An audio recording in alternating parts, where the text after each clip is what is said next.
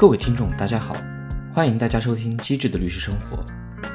法律科技是这些年来非常火热的话题，特别是在自然语言处理、机器学习和人工智能的加持下，引发了社会各界对法律服务业态和工作模式的思考和讨论。那作为法律实务行业的从业者，也想在本播客下开设一个法律科技的专栏，来邀请相关领域的专家来分享分享前沿动态，也聊聊这些法律科技产品的特色与亮点。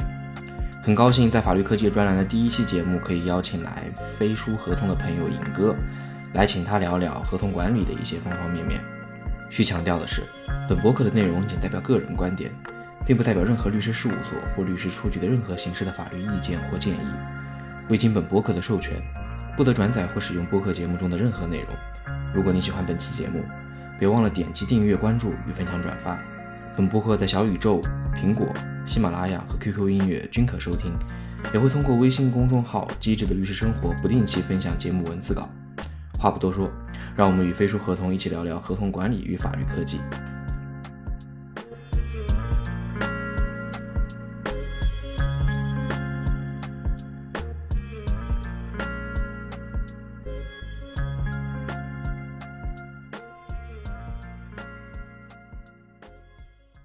那我们开场先聊聊就合同生命周期管理这个话题吧。其实火了有近十年了。我最早是一三一四年上本科的时候，呃，那个时候第一次有听说过啊。当时国外有一些啊网上或走的比较前的一些产品有做过，呃，有宣传自己的合同生命周期管理的这样一个产品的方案。然后这两年做律师呢，其实也接触一些国外客户，发现他们其实。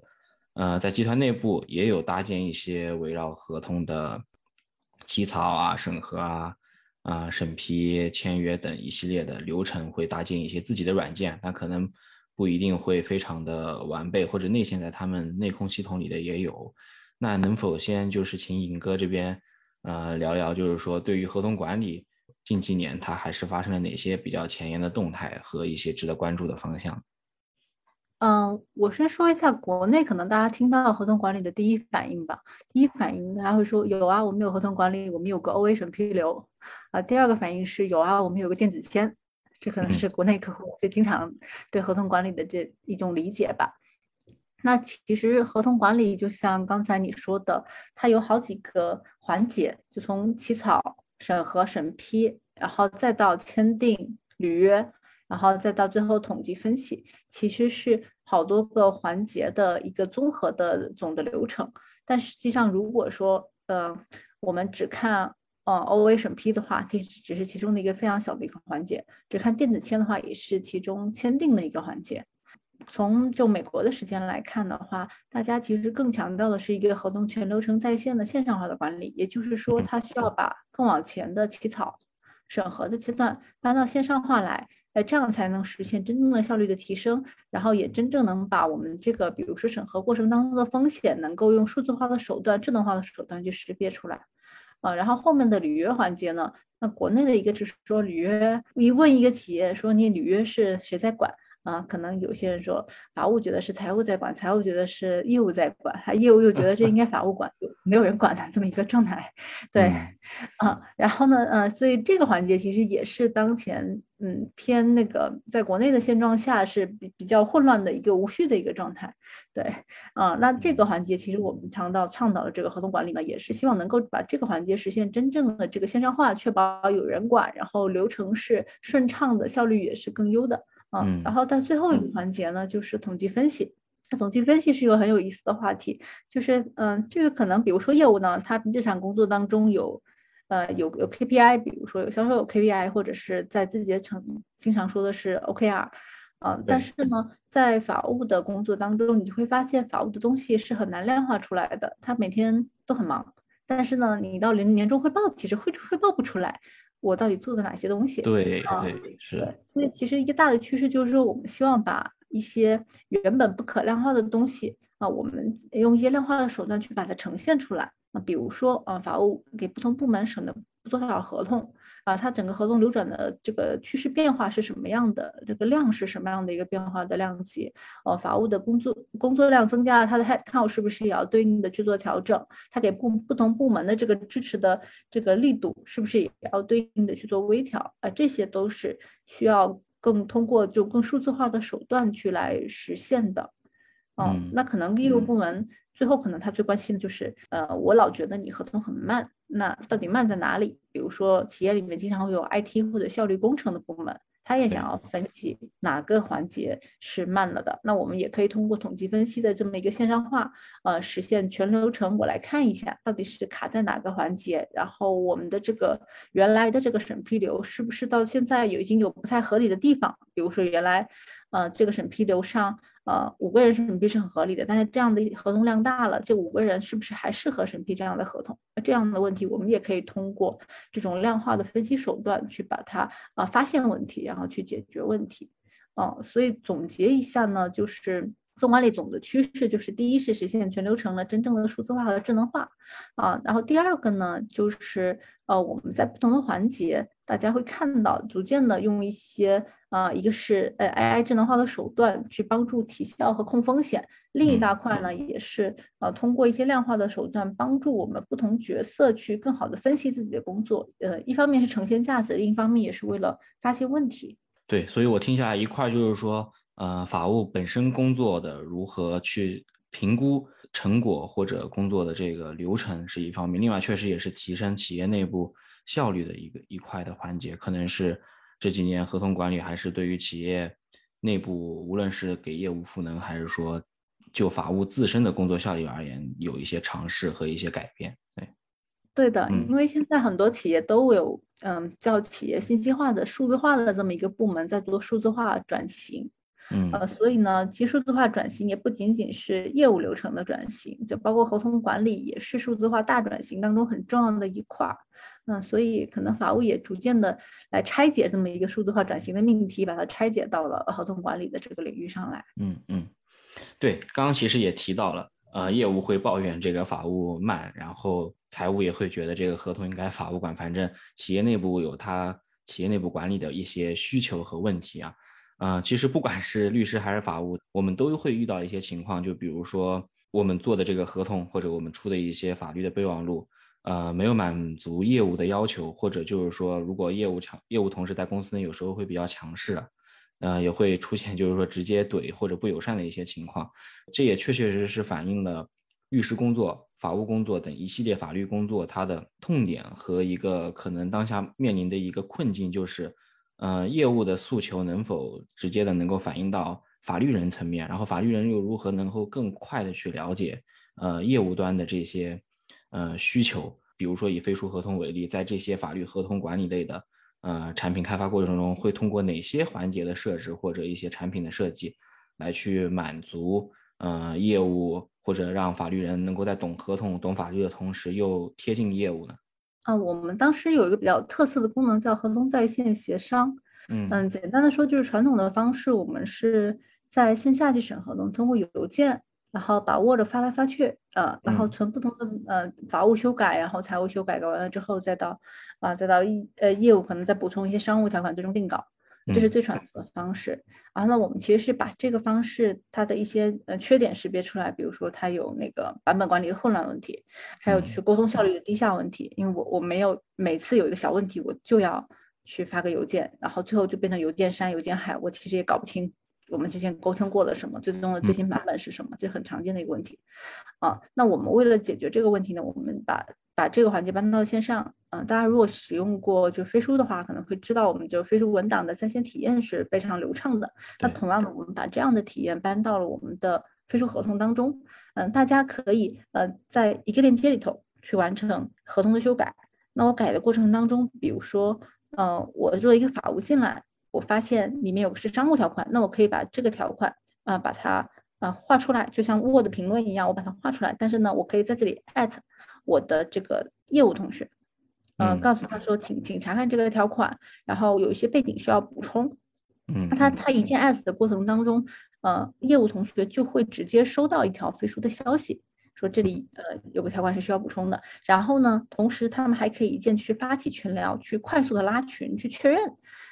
这个群聊是跟这个合同是相互绑定的，所以他们可以在群聊的过程当中。啊，去沟通这种业务的细节背景，我就不需要就邮件发来发去，我甚至还要在邮件里截图啊、截条款啊，这么一一些很缓慢的沟通方式。所以，我们通过这种群聊还有在线文档的结合，实现了这个呃合同审核过程当中的一个信息的沟通的流畅性。嗯嗯，对对，这个信息沟通流畅其实跟那个 Slack 的一些逻辑也有点像，它是围绕这个。事情和项目本身就是当下就可以建一个群，当然，现现在其实大家很多职场当中也会面临到各种大大小小的微信群，可可就十来个人能够组成这个几十种、上百个这种不同的微信群组合聊不同的项目，确实也是非常混乱。那这种其实绑定项目的沟通方式，其实可能是未来的一个趋势了。嗯。对的，就是咱们日常其实拉群，在尤其在国内啊，拉群沟通事情是蛮常见的一件事情。但是有时候群跟合同是割裂的一个状态，那我们可以实现群跟合同是相互打通的状态。你甚至可以把这个合同发到群聊里头，然后我们所有的群聊的沟通记录，这个合同所有的历史版本，哎，万一啊，我可能有发生什么纠纷了，我要追溯了，我都可以接着再把当时的这个过程调出来。所以通过信息的打通，让呃业务法务沟通流畅，然后也通过这种呃所有的沟通消息的留痕，啊，实现以后的所有事情是可追溯的，这么两个效果。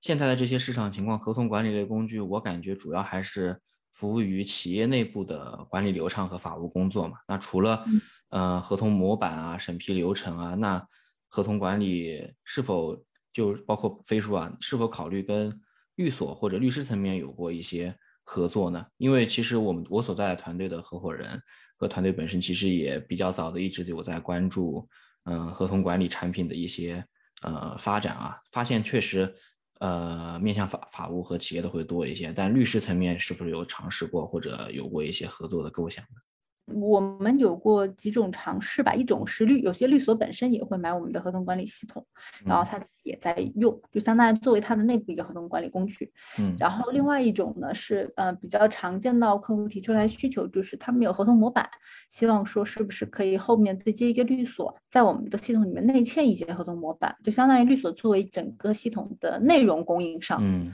帮他们起草一些模模板。嗯，对，然后这。第二种下呢，又有一种细分是，他们可能希望，呃，比如说，嗯，中小企业他可能自己没有法务，那我的合同智能审核功能，那能不能在智能审核的基础上又搭配一个法务的，呃，就是人工的审核，这也是比较常见的一个需求。清楚了，就是飞书合同这个产品，就相对于一个对接法务跟律所的一个渠道，对于一些中小企业，它可能资金或者预算不足以去。呃，聘请比较成熟的律师团队的，那通过飞书合同就相当于一就一步采购类似的法律服务了。是的，是的，就相当于工具加服务的这么一个形式。然后，嗯，但是呢，我我们现在可能这个模式也是在探索当中。嗯，也可以，就咱们如果律律所有相关需求的话，我们也可以探索一下怎么来合作是更好的。因为它会面临一个问题，就嗯，如果不是中小企业的话，每家公司它是本来又就有自己的这种长法顾问的律所的。所以可能不一定是愿意通过合同系统去找一家律所。对，而且就我这几年职业经历吧，就觉得律师群体还是一个非常。传统的一个群体，包括对于新软件和这个新产品的接受度，包括现在大家还是呃更倾向于去邮件来进行沟通和往返。当然，这里面可能会邮件的方式可能会给律师工作呃有一些喘息或者一些准备的这个时间啊，过于高效可能跟企业内部呃会有一些区别和微妙的关系在里面。但总体而言。律师群体还还是比较传统的这种计时收费，偏向于作坊工匠类型的一些服务了。如果真的进行产品化铺开呢，我这边也一直在思考啊。其实可能企业排山倒海的需求，通过一个渠道输送到一个律师团队呢，可能这中间能否真的能够合作契合好，也也是打个问号的。嗯，这个确实是的，因为律师，我原来做律师的时候也能有这种感觉，因为律师的那个按小时工作制。啊，导致其实它的提效的这个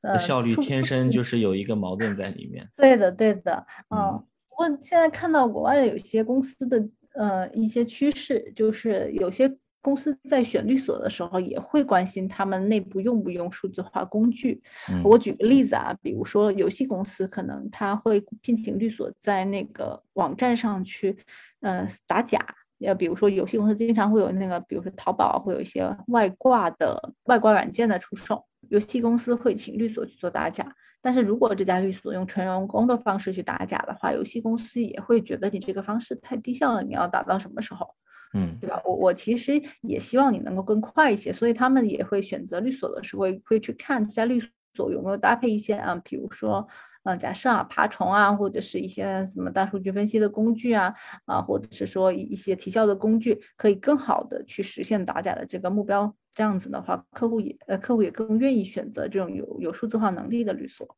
嗯，对我这边遇到过的一些项目上的情况是这样，我们有一些数据合规的大量文件要审阅的时候啊，客户这边提出的需求就是说几百万或者百万份件的，或者几十万这种数量级的文件，但他也肯定不希望你通过人工的方式去审，他也会希望有一些数字化的这种审阅的，呃，哪怕就是说先把几万、几十万份的这个文件给通过数字化的关键词来识别提取成几万份或者几千份强关联的。然后重点看这几份强关联的，那其实现在国内律所应该很少或者几乎没有有这种强大数字化能力的，所以就会给了一些嗯做数字化的一些企业或者供应商的一些成长的机会，但它没有生长于律所，而是生长于律所以外的其他的这个。嗯，这这种我们以前在海外做那个尽职调查。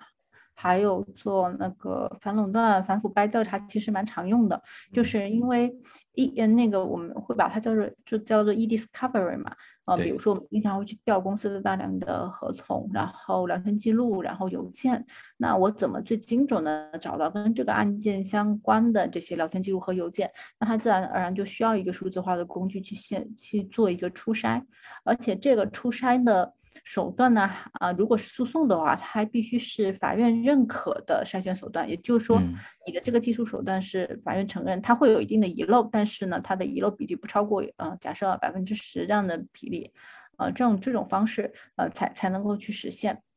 所以它其实你你从这个 case 当中就可以看出来，无论是呃律所还是法院，其实它一定程度上都是慢慢开始接受数字化的手段来辅助做这种。呃，大规模密集型的工作了，啊，所以在这个程度上，我们也可以看到国内外律所也有这么一个发展趋势，就是工作当中大家可以意识到。呃，很多东西我不能再成功跟人工解决了啊，哪怕你这个人工花的很多呢，呃，客户其实也不愿意为你这么大的重复性工作去付律师费。我更希望我把这个费用付用给付给，比如说软件供应商，对，然后或者你去找一个呃低价的这种外包的团队来实现这些劳动力密集型的工作，而不是用一个律师每个小时嗯几百美金的这么一个律师费来向我收费。嗯嗯，是的，而且。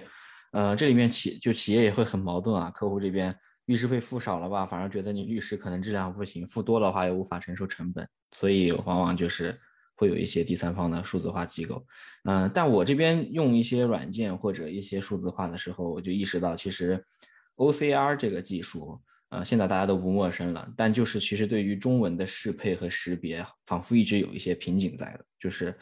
呃，比如说我们用国外的 Acrobat，他们自己 OCR 做的还很不错了，但其实遇到中文的时候，它的错误量和呃遗漏程度其实就会直线上升。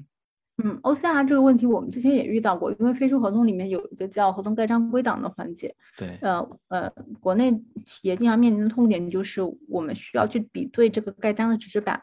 跟我原来走线上审批，审批过后的那个电子版是不是完全一样的？万一偷改了一些就麻烦。对对，嗯，但有时候其实不不一定是对方偷改啊，就是有可能就是打印的那个人他搞错了，可能错打了一个版本，啊，这都是有可能的。但也有可能，比如说我临时我办一场市场活动，假设，那我可能临时需要改一下日期，然后临时增加一些物料，那都是会有一些临时的变动的。那这样的修改，嗯，如果没有被及时发现的话，这个风险可能就就难以把控嘛。所以国内以前很多企业都是通过，嗯，雇一批人，人工肉眼看的方式来把控风险。然后后来我们就做了 OCR 智能识别，但是刚开始做的时候，我以为这个东西很简单，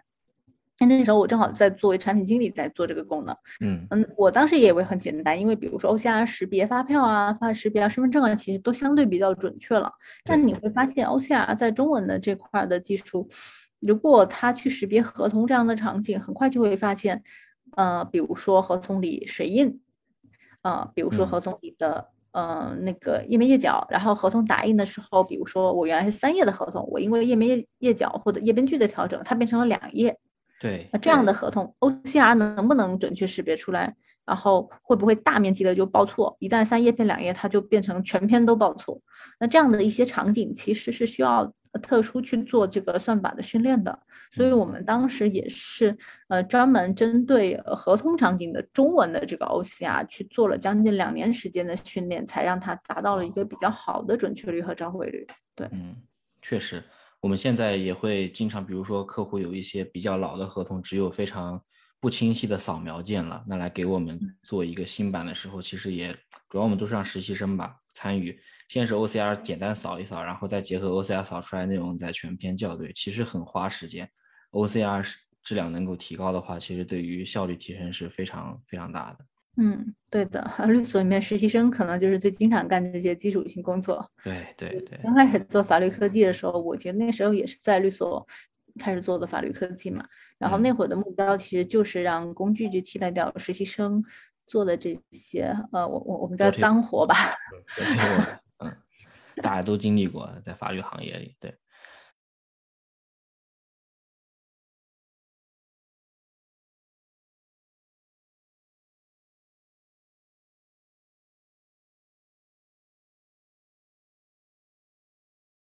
呃，其实刚刚还提到了，就是合同模板这个话题，就是从律所的角度而言啊，我相信对企业也一样，合同模板的质量和数量，其实就往往决定了这个法律团队的业务情况啊，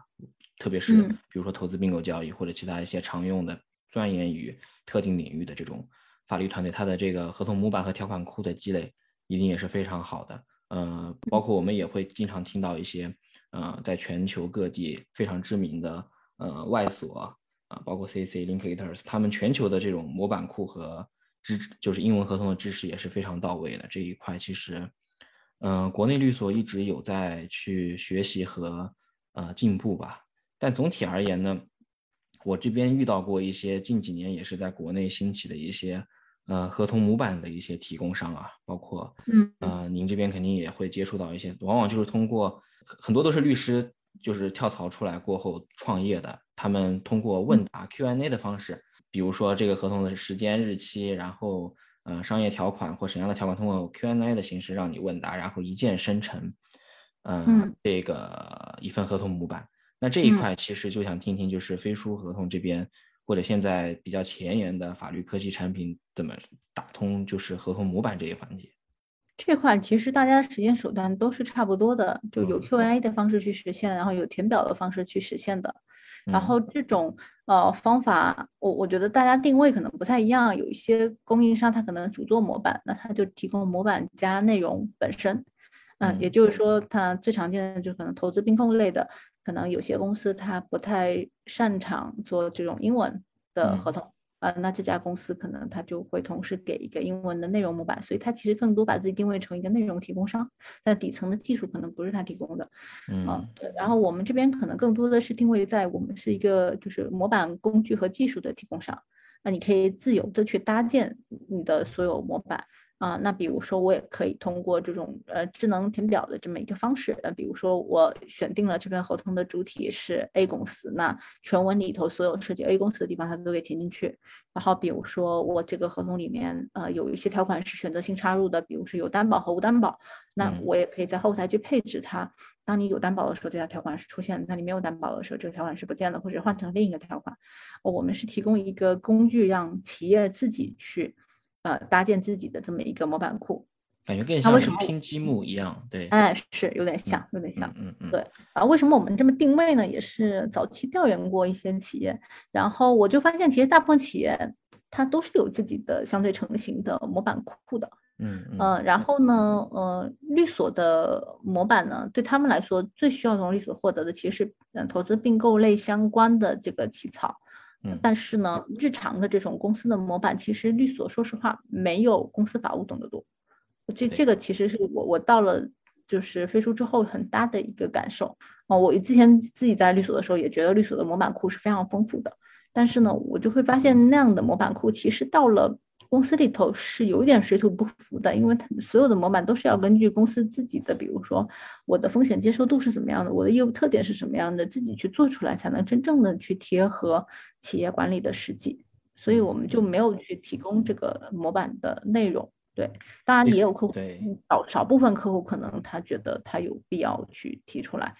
呃，这个需求，那我们可能也会介绍一些第三方的这个模板库的公司给他们。嗯嗯，所以飞书合同其实抓的痛点就是让法务能够更好的结合自己的情况去定制自己的合同模板，这个思路其实还是挺到位的。嗯嗯，我们其实没有提供提供内容，但是如果说嗯有客户有需要想借鉴一下，呃，类似的模板怎么起草起草的话，那因为呃，我我们有一个客户成功团队，他也会跟客户分享一些呃常见的这种合同模板，比如说哪些渠道可以获得，然后哪些第三方可能可以获得呢？我们可以帮忙介绍。对，嗯或者是说他们想跟自己的法务交流一些经验的话，那作为经验交流那是可以的，但是我们不直接主要还是提供工具为主，嗯，内容本身一方面其实就是说法务自己会有比较比你想的要多得多的储备，另外就是他可能再偏专业一点的内容，可能也会有自自己的这个长法顾问或者其他的项目项目的律师团队。对的，对的，对的。其实嗯只大部分的公司它都是自己有一套成熟的模板了嗯啊，嗯然后其他的中小型的企业，就是它可能嗯确实是创业初期自己连法务都没有的情况下啊，那我们可能会把它介绍给第三方，然后由第三方来提供内容给。合同初稿产生过后，那其实就是最耗时间的，其实不是初稿做初稿啊，虽然可能对于呃律师而言最痛苦的是做初稿，但其实一个合同初稿做出来过后，后面就是漫长的讨论和修改。刚刚您也提到了，其实飞书合同是搭建了一个在线基于飞书的系统，搭建了一个网页端的在线协同的一个呃一个平台。其实我嗯现在工作的律所主要是跟微软合作搭了一个线上文档库吧。嗯相比网页而言，我知道就是包括我们也用过石墨，用过飞书，飞书的这种在线协作的文档处理肯定是流畅度是最好的，我用过的。但总体嗯而言呢，就感觉我们我们在律所里之所以要用这个 Microsoft，那肯定就是因为大家都用，这是一方面。另外，它可以比如说通过 OneDrive 的优势，可以通过在本地打开 Office 的这种方式，而非网页端。啊，这样的话可能会给人感觉能够更所见即所得一点啊，所以其实嗯就在线协作这一块，也想再听听您这边分享分享产品开发过程当中遇到的一些呃细节或者一些值得分享的亮点。对这块，其实我们刚上线的时候也也遭到了很大的抵触，就是大家会不停的质疑说，你为什么不能嵌入到 Microsoft 的 Word 里头？我还在本地，我不改变我的习惯行不行？嗯，对，但是经过这么两三年的打磨之后呢，就发现其实大家能够感受到我不用本地文档的好处，包括我自己，我自己原来是一个以以 Microsoft 为生的人，每嗯天就是在 Outlook 还有那个 Word 里面去起草全世界所有律师都一样。是，但是现在呢，我的所有的工作习惯，我一一上班我只打开飞书，我的一切工作，甚至我们整家公司都是在飞书上的。对，所以大家习惯了这样的一些一些新的工作方式之后，就能感自然而然能感受到它的好，就是前期可能切换的成本会有一些习惯的改变啊，但是我们尽量的在工具层去把这个改变做到最小。比如说你在飞书合同上打开一个合同起草的页面，它的整个呃体验几乎就是跟你在 Word 上是几乎一样的编辑器。嗯，它跟飞书文档的编辑还不太一样的。我们其实把嗯 Word 很多原有的功能都保留在了这个飞书合同上。所以，比如说 Word 上你常见的呃那个批注模式、常见的呃修订模式，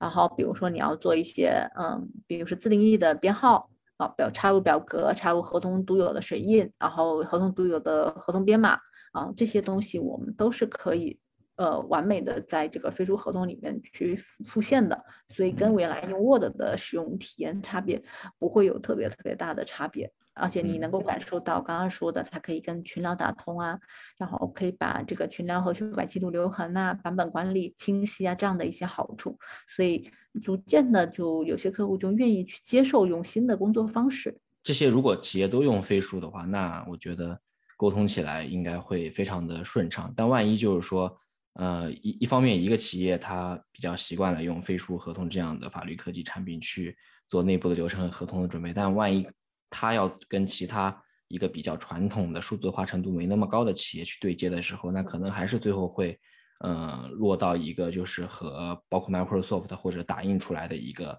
嗯，这个我们其实也做了打通，就是我们有两种方式供选择，比如说它跟外部合作，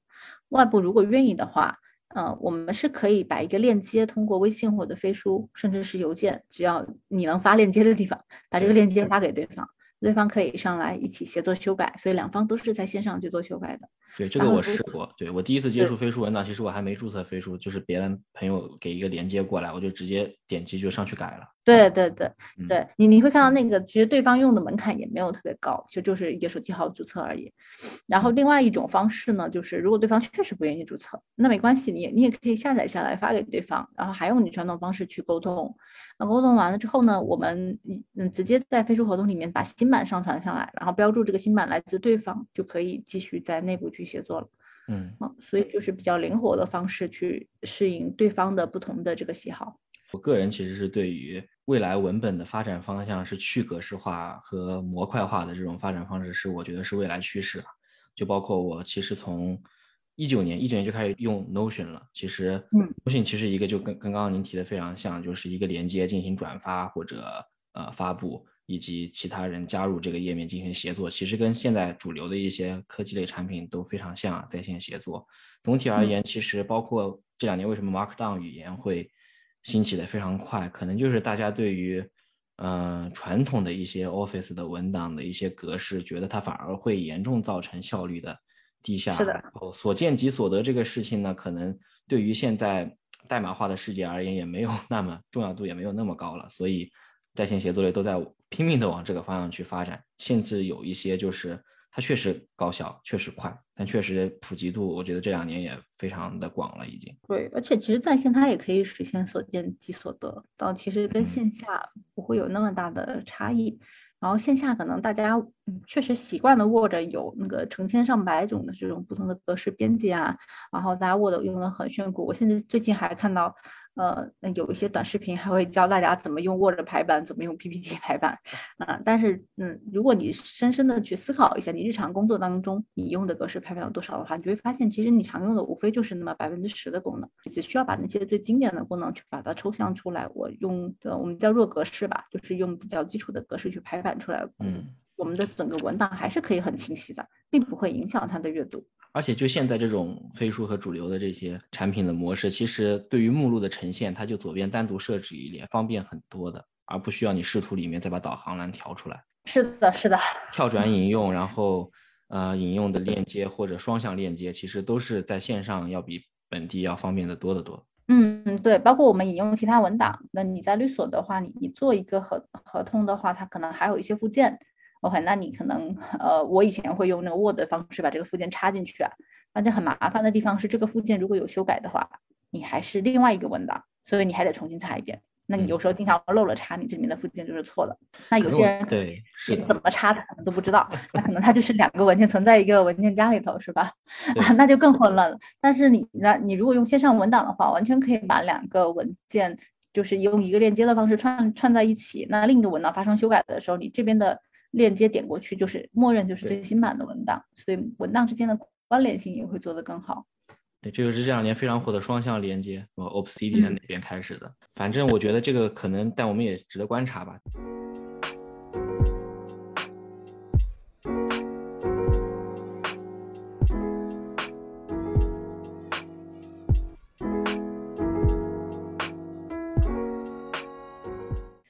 那其实刚刚对于产品或者这种协作法律合同，其实聊了很多了。但其实就还有一个稍微大一点的话题啊，就在我们刚刚讨论的基础上，就是法律和人工智能这个话题，这两年真的讨论了很多很多。但其实说句实话，不管国内外，其实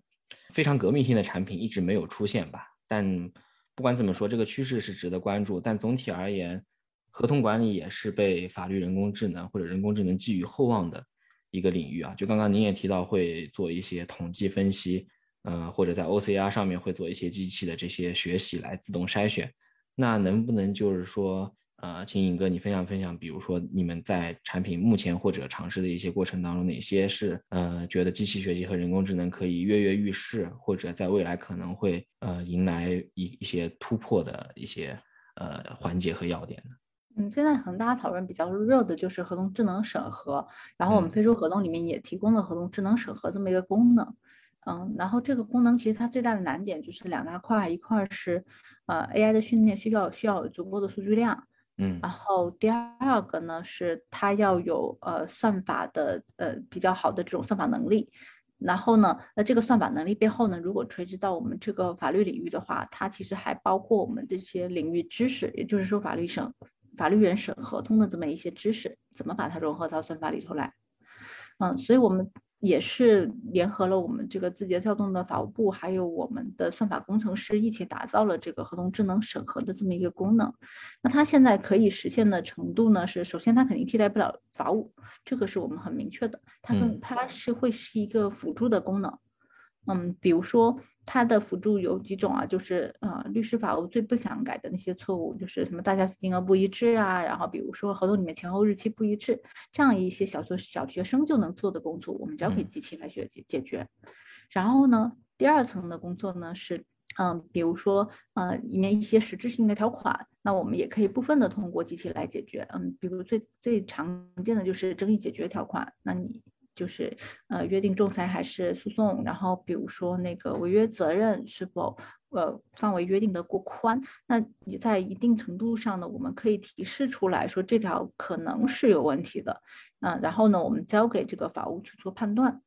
嗯，然后实际用的过程当中啊，我我们发现其实有些业务同学也蛮喜欢这个功能的，然后业务同学他喜欢是因为我们。呃，我们的合同跟那个天眼查去做了打通，所以合同里面出现的公司主体天眼查会自动，我们会自动识别出来，然后链接天眼查，可以一键的看到它的，比如说呃破产的情况啊，然后比如诉讼啊，有那个行政处罚的情况，可以一键的去打通。那这样子呢，是给我们这个所有在编写合同的人和审合同的人一个更全的背景。也相当于我告诉你的不仅仅是项目本身的信息，我是告诉你一个综合的，这个很实用啊，外部数据的信息。对，所以这个这个功能反而是就是业务会用的特别顺手的一个功能。我这其实也是比较超出我们我我们之前的预期的。我们最早的定位其实它是给法务用的，那后来发现就业务很喜欢用这个功能，然后财务也很喜欢。通过一个 API 接口引到天眼查或其他地方，就这个我真的非常。期待能够用，因为我们省大量的，特别是复杂的合同，合同主体，那肯定我们每个都要天眼查上面去，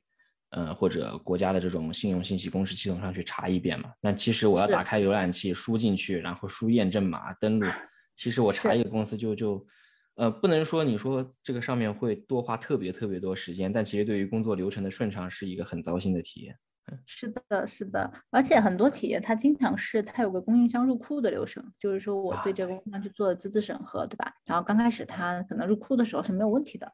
但是呢，呃，他他们会忽略一个点，我跟这个供应商持续合作三四年，是不是他一直没有问题呢？其实谁都不敢保证。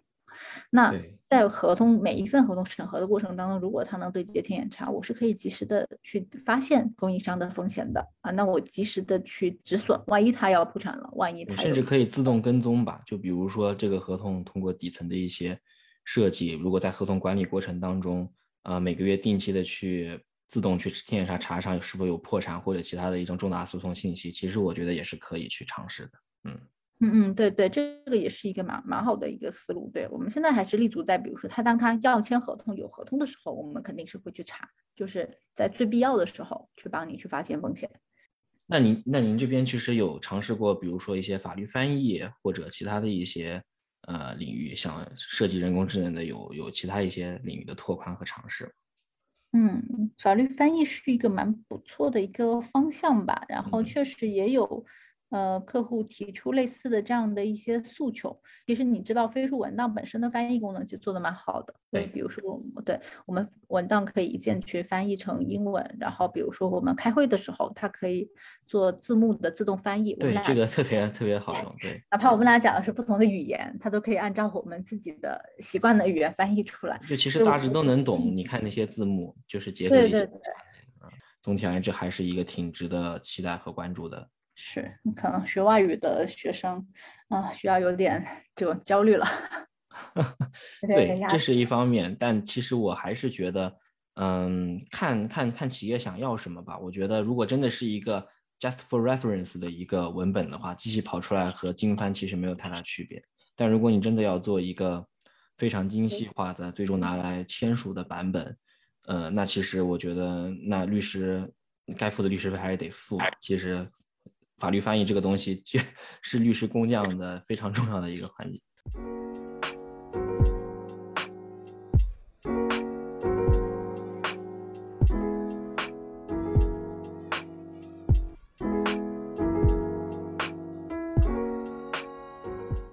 就刚刚其实我们聊了好多，就是飞书产品或者其他一些法律科技产品近几年的一些呃发展方向跟已有的一些功能啊，确确实实我听下来啊，这个法律科技产品跟飞速律师业务之间，它确实有某种天然的抢饭碗关系的。但其实这些科技产品给我的感觉还是尽可能的去减少初步阶段的一些工作啊，比如说初稿，比如说一些 dirty work。让律师可以更加集中到一些项目中后期的核心环节，比如交易谈判啊、出庭诉讼等。所以我觉得中短期来看，它可能似乎是一个抢饭碗的一个事儿，但其实长期来看呢，它可能就要结合律师这种业务模式和收费模式，可能在长期是不是会因此而做一些改变，那可能也是非常值得期待的。因为如果说真的，律师他不需要用效率提升到一定程度，他不需要用计时收费来作为一个传统的，呃，一个业务模式的话，但其实那效率的提升，那律所就是更像公司化的管理，啊，那效率的提升对于律师而言，肯定大家的诉求也就会变得一致了。嗯，对我我们其实定位一直都不是去抢这专业人士的饭碗吧，呃，更多的是希望让专业人士更聚焦在更高价值的工作。不要去做那些低阶的工作啊，低效率的工作，把这些原本 junior 做的事情，呃，去把它呃替代掉，让 junior 的人也可以通过工具，呃，利用工具赋能去获得 senior 的人的经验，然后他可以去聚焦在更高高价值的工作上。嗯，比如说我们合同智能审核，如果是一个刚毕业的刚毕业的法务来用的话，其实他可以借助智能审核背后他这个。不同律师的经验去初筛出来合同里面的这个风险，不至于就是说他一无所知，连从哪里看起都不知道，就对着一份合同，他可能是比较懵的一个状态，还要去查法条的那么一个状态。那我们其实背后可能我会给一些提示，说这里面潜在的风险是什么，我建议你改成什么样的条款。那这些条款都是呃资深的律师写出来的，呃，这样可以也可以帮助我们这种年轻的律师快速的去成长起来。对，其实我觉得训练机器和训练 junior。年轻律师的有有是有很多共通点的，就比如说你要把一些合同的审核标准输入到这个智能审核的这个功能当中，其实和我们教 Junior 审合同的流程步骤是有非常多相似之处的。但可能律师依然要把握的点，可能就是说不同或者法务吧，要把握的点，嗯，就是不同的企业有不同的诉求。那其实就这个诉求，如果是可以结合一些。呃，软件能够去结合不同的诉求，有一些定制化。就比如说，在智能审核过程前，啊，让法务填一些他的长 preference 的一些标准。就比如说，仲裁地是不是在广州，能够有一些他们定制化的一个部分，那可能出来的成果就越来越接近接近于最终的中版的修订版本了。可能机器现在嗯想突破，但是还没突破的一个领域，就是怎么结合谈判当中交易双方的优劣地位。各自的这个，呃，怎么说？他他的诉求点去找到一个平衡。大家可能有一个期待，是说未来是不是可以机器跟机器之间去做谈判？比如说我们，那最后就是这个，就就无限趋近于这个博弈的这个最终结果。对，我们就让我在机器里设好规则，那我机器双方去博弈，然后我机器也可以去解读历史上我的对家曾经跟别人签过什么样的条款。他能接受到什么程度？那我知道他的底线在哪啊？那我就奔着这个底线去跟他谈判，然后我帮我的底线在哪去谈判。所以这其实是是有可能的。我们之前内部也也探讨过这样的一些脑爆啊，是不是以后机器跟机器谈判，然后它综合呃